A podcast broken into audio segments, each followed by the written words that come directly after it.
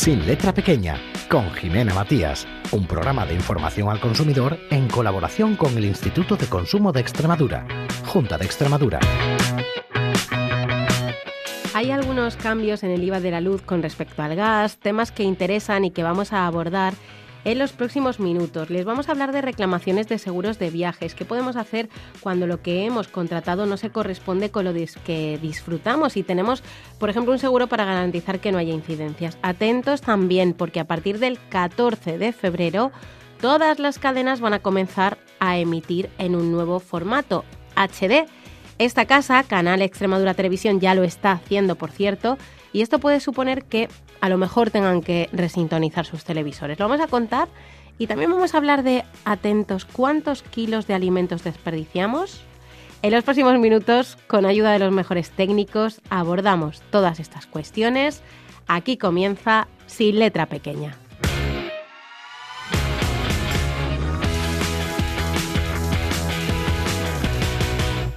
Hoy queremos hablar de temas de actualidad en los suministros de gas y de luz que nos interesan muchísimo y lo vamos a hacer de la mano de Álvaro Rico, que es asesor jurídico del Consorcio Extremeño de Información al Consumidor. ¿Cómo estás? Soportando la cuesta de enero. Buenos días. Buenos días, eso es. Bueno, eh, eh, ha habido una serie de cambios de los cuales pues queremos contarles a nuestros oyentes, ¿no? Por ejemplo, cambios en el IVA de la luz y el gas. Sí, a ver, eh, bueno, en, la situación que, estábamos, eh, todos sabemos que teníamos eh, que el gobierno, la administración central, redujo el IVA por las circunstancias de la inflación, del problema del precio en origen del gas, por las tejemanejes que hay con el precio, la fijación del precio de la electricidad. Eh, desde el gobierno se eh, redujo el IVA significativamente. Sabemos todos que el IVA de todas las cosas es el 21% y, y el año pasado se redujo al 5%. Vale, como el precio, como las circunstancias van cambiando, se van estabilizando, van mejorando, que mena, comillas, comillas, pero es cierto que van mejorando porque la realidad es que los precios tanto del gas como de la electricidad eh, a la hora de producirlo están mucho más estabilizados y son muchísimo más bajos. Sí. ¿vale? Entonces el gobierno desde el 1 de enero ha vuelto a, ir eh, gradualmente em, volviendo a lo que era normal, al IVA del 21%. ¿vale? Entonces, eh, desde el 1 de enero, en el, el, IVA del gas y de la luz, que era el 5%, ¿vale? Eh, pasa al 10%. En la luz, de momento es, es sin probablemente sea hasta finales de del año de 2024 que sigamos facturando al 10% en vez del 5%, ¿vale? Sí. Siempre será el 10% mejor que el 21%. Hombre. Vale. Es, es una mandanga porque, luego lo explico, es una mandanga, pero, pero bueno, siempre será mejor. Sí. ¿Vale? Teóricamente en, el, en la luz hasta finales del 2024 seguirá al 10%. ¿Y el gas? Ah, ¿Perdona? ¿El gas? Y en el gas es un poco más complicado. Vale, el gas solo es un trimestre pasa del 5% al 10% hasta finales de marzo. Y a finales de marzo ya vamos al 21%. ¿vale? Eh, mm, eh, es una, un fastidio, pero por lo menos nos evitamos lo peor del invierno, que es cuando más gas se consume. Eso es así, sí. Esperemos, esperemos que, que no haga mucho frío en, en abril y en mayo. ¿vale? Para que no tengamos que tirar de las calefacciones. ¿vale? Todo esto se complica un poquillo más porque además eh, por ejemplo, en el gas sube el precio de, la TUS. Bueno, sabemos, Jimena, que tanto en gas como en electricidad hay dos sistemas, mercado libre, donde el precio lo fijas tú con tu compañía negociando, ¿vale? Igual que en comunicaciones, con los teléfonos, y luego está el mercado regulado. En el mercado regulado el precio máximo lo fija el gobierno, lo fija la administración central, ¿vale? Tanto en luz como en gas, ¿vale? Es lo que en luz se llama precio voluntario pequeño consumidor y lo que en gas se llama TUR, tarifa de último recurso. Vale, pues tanto la TUR del gas para 2024 ha sufrido un ajuste con respecto a 2023 de más o menos un 10% de subida, ¿vale? Sí. Y, en, en la, eh, y, otra de las novedades importantes que ha, que ha metido el, eh, que la Administración eh, para controlar el precio de la luz es de la luz, de la electricidad, es que a la hora de fijar el precio máximo, ¿vale? Del precio voluntario pequeño consumidor, cambian los criterios, ya no se fija hora a hora, día a día, que es mucho más volátil, mucho más en diente de sierra. Pues lo mismo hay horas gratis, que lo mismo hay horas a 200 euros el megavatio, ¿vale? En el mismo día. Entonces, fija un nuevo, eh, establece un nuevo criterio de fijación de precios, en el que intervienen los mercados a largo plazo. ¿Vale? Un tanto por ciento se fija con los precios que se prevén a un año, otro tanto por ciento a medio año y otro tanto por ciento es el precio diario de la electricidad. Eso va a hacer que el precio no, no sufra oscilaciones. Ojo, Jimena, yo no pongo la mano en el fuego porque eso signifique que el precio de la luz va a bajar. Simplemente que, mm, que vamos a evitar esos dientes de sierra, esos picos que vemos en las estadísticas, que ahora está a 600 el megavatio de 4 de la, de la tarde a 6 de la tarde. Y por la noche está, vamos, que encima nos paga, que es que no es que esté a cero, es que está gratis, gratis, gratis. Vale, pues con esta forma de fijación lo hacen más estable. Mm, en el Tour del Gas mm, sube un 10%, más lo que ha subido el IVA, pues lo vamos a notar, hay que tener cuidado, ¿vale? Vale. Aún así, aún así, eh, sigue siendo mejor, Jimena, es importante, sigue siendo mejor que lo que había en 2022, ¿vale? Sigue siendo mejor. Poco a poco se van estabilizando los precios en origen y, y, poco a poco vamos a ir adecuando otra vez el IVA a como estaba. Y te iba a preguntar, porque mm, además eh, creo que pasan también cosas con el bono social.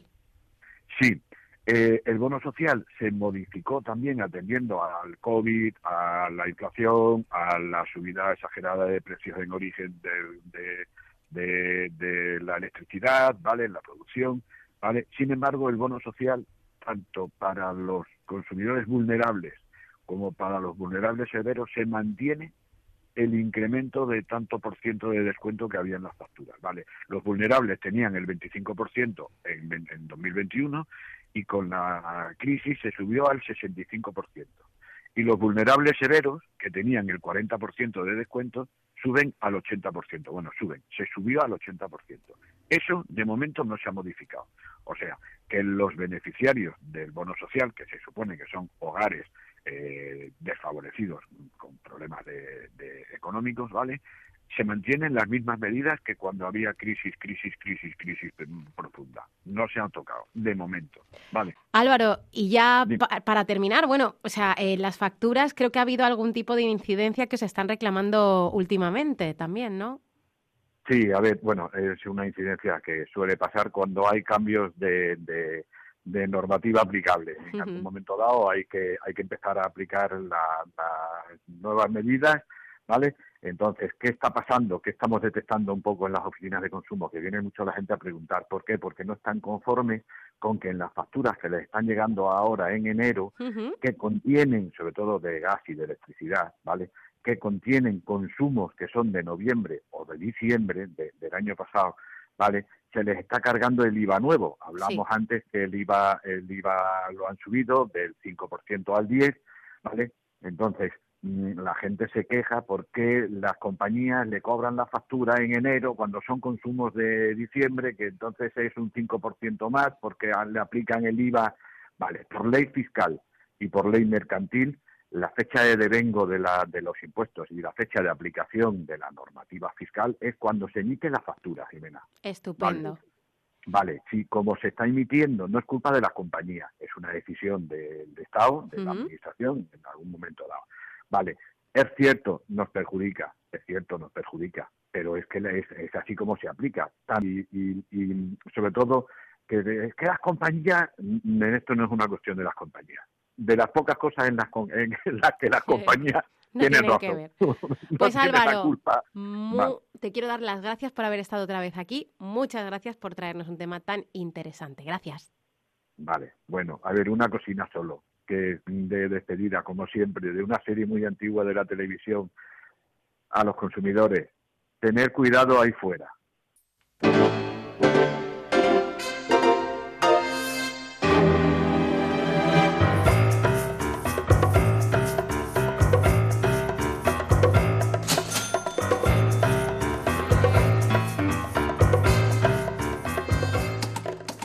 Bueno, pues la semana pasada iniciábamos al hilo de una reclamación de una oyente eh, pues una serie de programas en los cuales queremos hablar de seguros, que yo creo que, que no estamos muy preparados a veces para ver cómo podemos reclamar a ellos, ¿no? Nosotros recurrimos a ellos para solucionar cosas, pero a veces pues mm, tenemos problemas también con ellos. ¿Qué le vamos a hacer?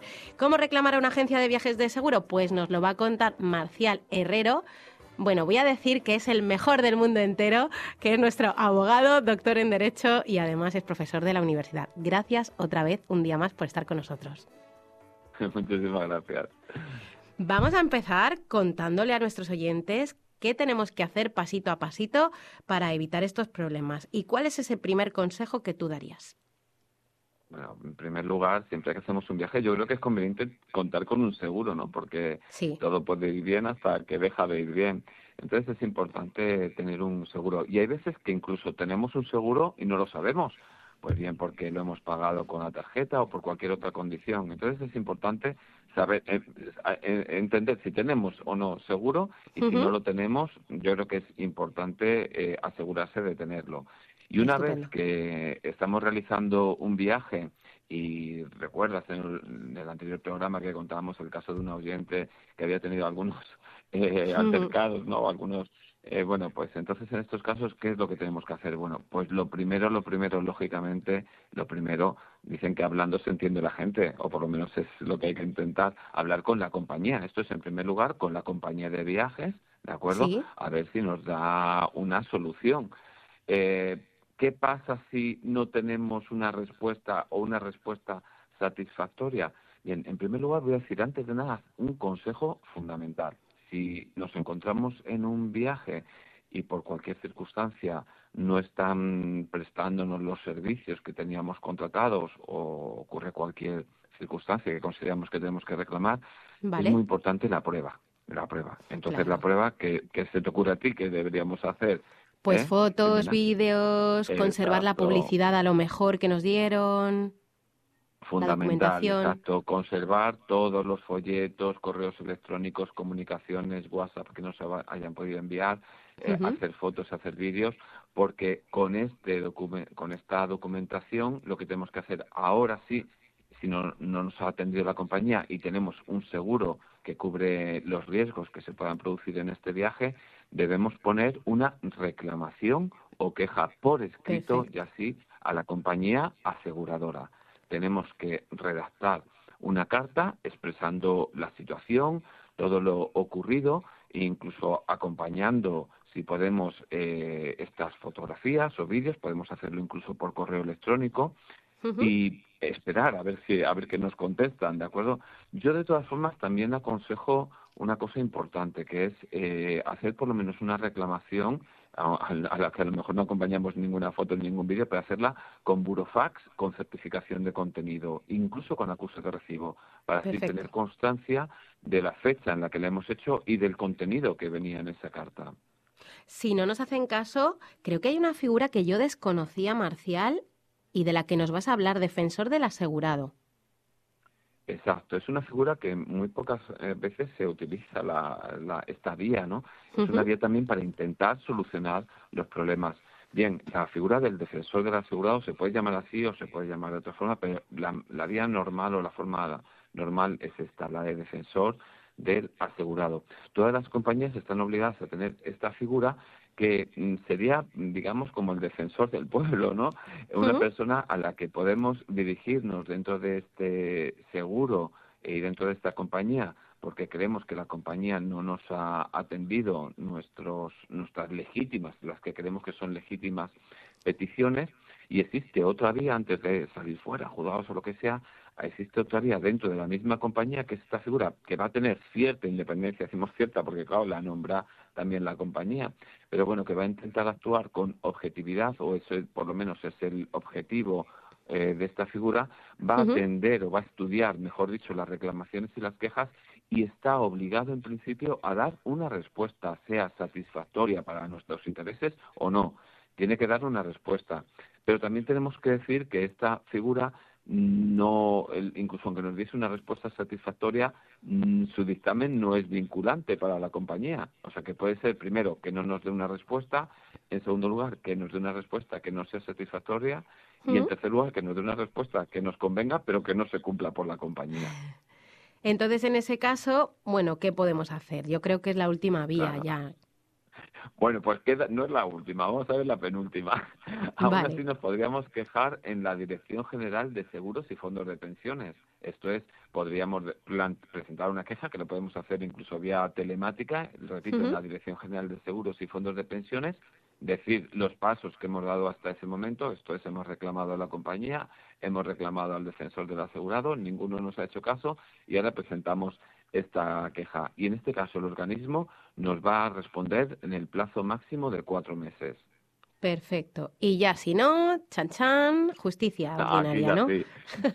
exacto. Bueno, tampoco, fíjate, te voy a No me digas, no, pues, no puede ser. Pero sí, sí, sí, sí. Podemos acudir al, al juzgado, pero también podemos utilizar otra vía, que es la vía arbitral, que es una, mm. un método alternativo de resolución de conflictos, un método extrajudicial que se caracteriza sobre todo por ser un procedimiento mucho más económico y mucho más rápido que la vía judicial. La vía judicial, pues bueno, también es una vía a la que podemos acudir, por supuesto, pero va a ser más larga y más costosa que si acudimos a la vía arbitral. Por eso yo recomiendo siempre intentar esta vía, acudir a la Junta Arbitral del Consumo, eh, preguntar eh, cómo se realiza este procedimiento, nos lo van a explicar perfectamente y si iniciamos esta vía arbitral la tiene que aceptar la compañía. Normalmente casi todas las agencias de viaje o agencias aseguradoras están adheridas a este sistema y lo van a aceptar y entonces tendremos una solución muchísimo más rápida que la que nos podría proporcionar un juzgado. Mil gracias, ya estamos preparados para reclamar a los seguros.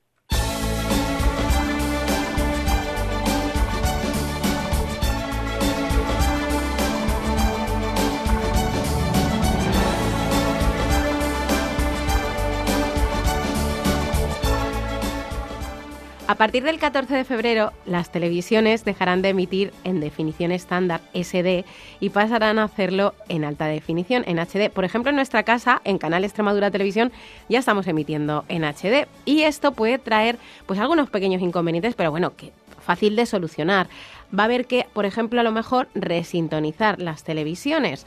Y eh, bueno, pues de esto queremos hablar con Teresa Lechado, que es la presidenta de honor del Colegio de Administradores de Fincas de Extremadura. ¿Cómo estás?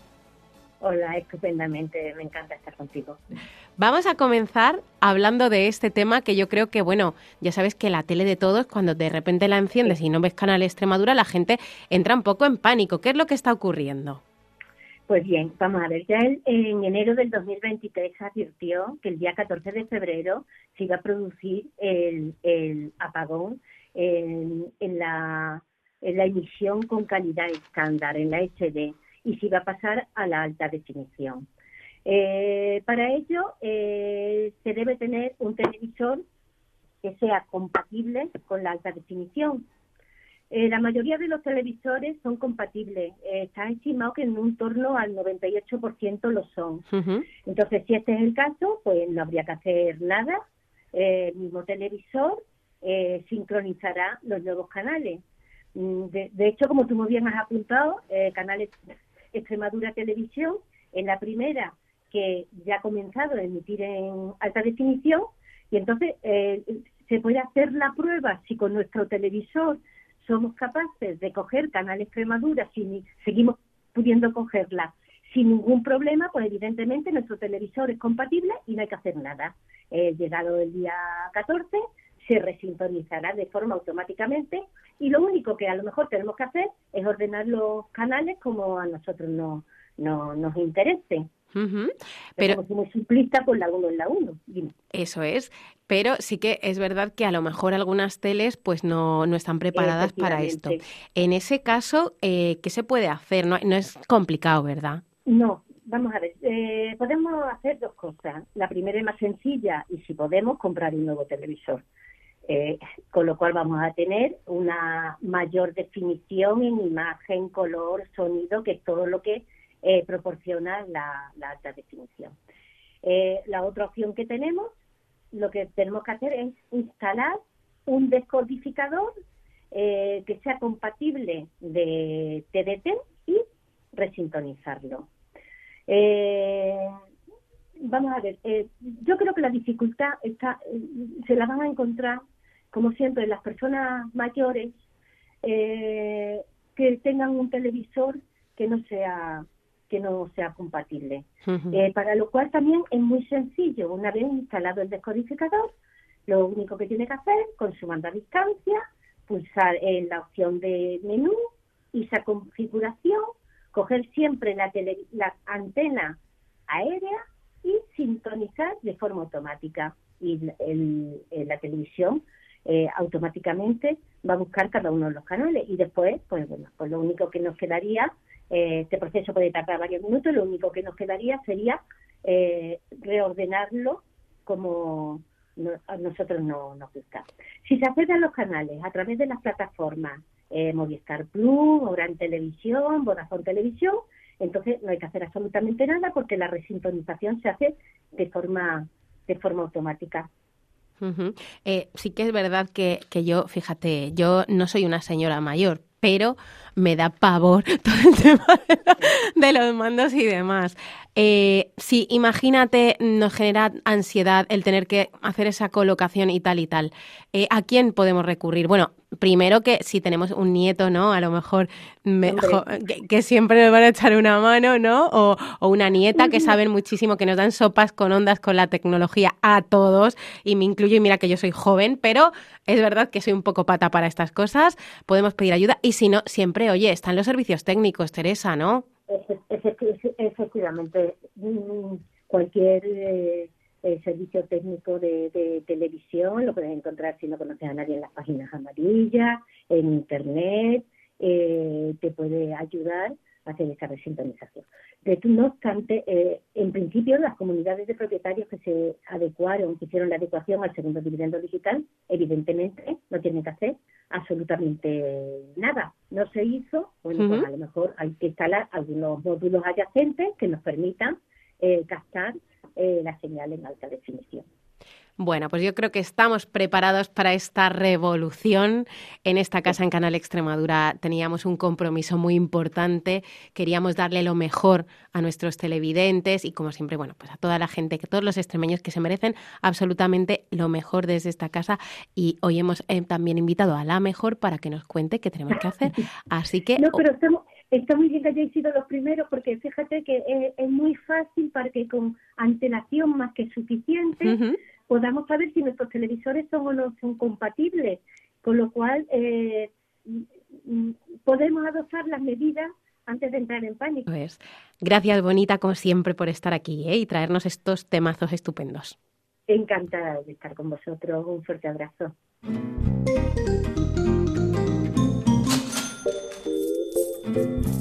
Queremos hablarles de uno de los gestos más nocivos. Hablamos del desperdicio alimentario que tiene muchas consecuencias ambientales y, por supuesto, en nuestros bolsillos. Ojo a esta cifra porque 1.700 millones de kilos o litros fueron desperdiciados en nuestro país en 2022. Para evitar ese desperdicio alimentario se ha aprobado esta semana el proyecto de la ley para reducir la cantidad de comida que se tira a la basura. Nos lo cuenta Juan G. Montalvo.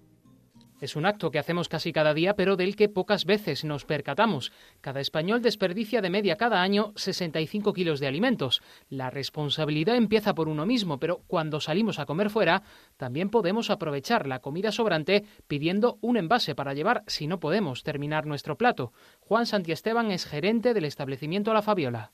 Tenemos unos recipientes y una bolsita, se lo preparamos bien al cliente. A nadie le gusta tirar comida. Utilizamos el producto de la, de la mejor manera para que, para que eso no suceda, pero, pero bueno, al final hay gente que tiene más apetito, gente que no tiene tanto apetito. Los comercios también pueden aprovechar esa comida sobrante o a punto de caducar y darle salida mediante la aplicación Too Good To Go, donde productos como frutas y verduras suelen ser los que más se ofrecen. El sobrante que sobra muchos comercios que dice ¿Y qué hago? ¿Lo tiro? ¿No lo tiro? Es que es una lástima que se tira tantísima comida. De un día para otro, incluso viniendo la mercancía, hay cosas que vienen muy feinas y no están para la venta. Esta nueva ley contra el desperdicio alimentario también obligará la donación de alimentos a los establecimientos de más de 1.300 metros cuadrados. con este tema sobre el que vamos a reflexionar en los próximos meses y que vamos a ver pues, ciertos cambios, terminamos. La semana que viene vamos a seguir hablando de ahorro y de consumo, como siempre les digo, sin letra pequeña. Has escuchado Sin Letra Pequeña, un programa de información al consumidor en colaboración con el Instituto de Consumo de Extremadura, Junta de Extremadura.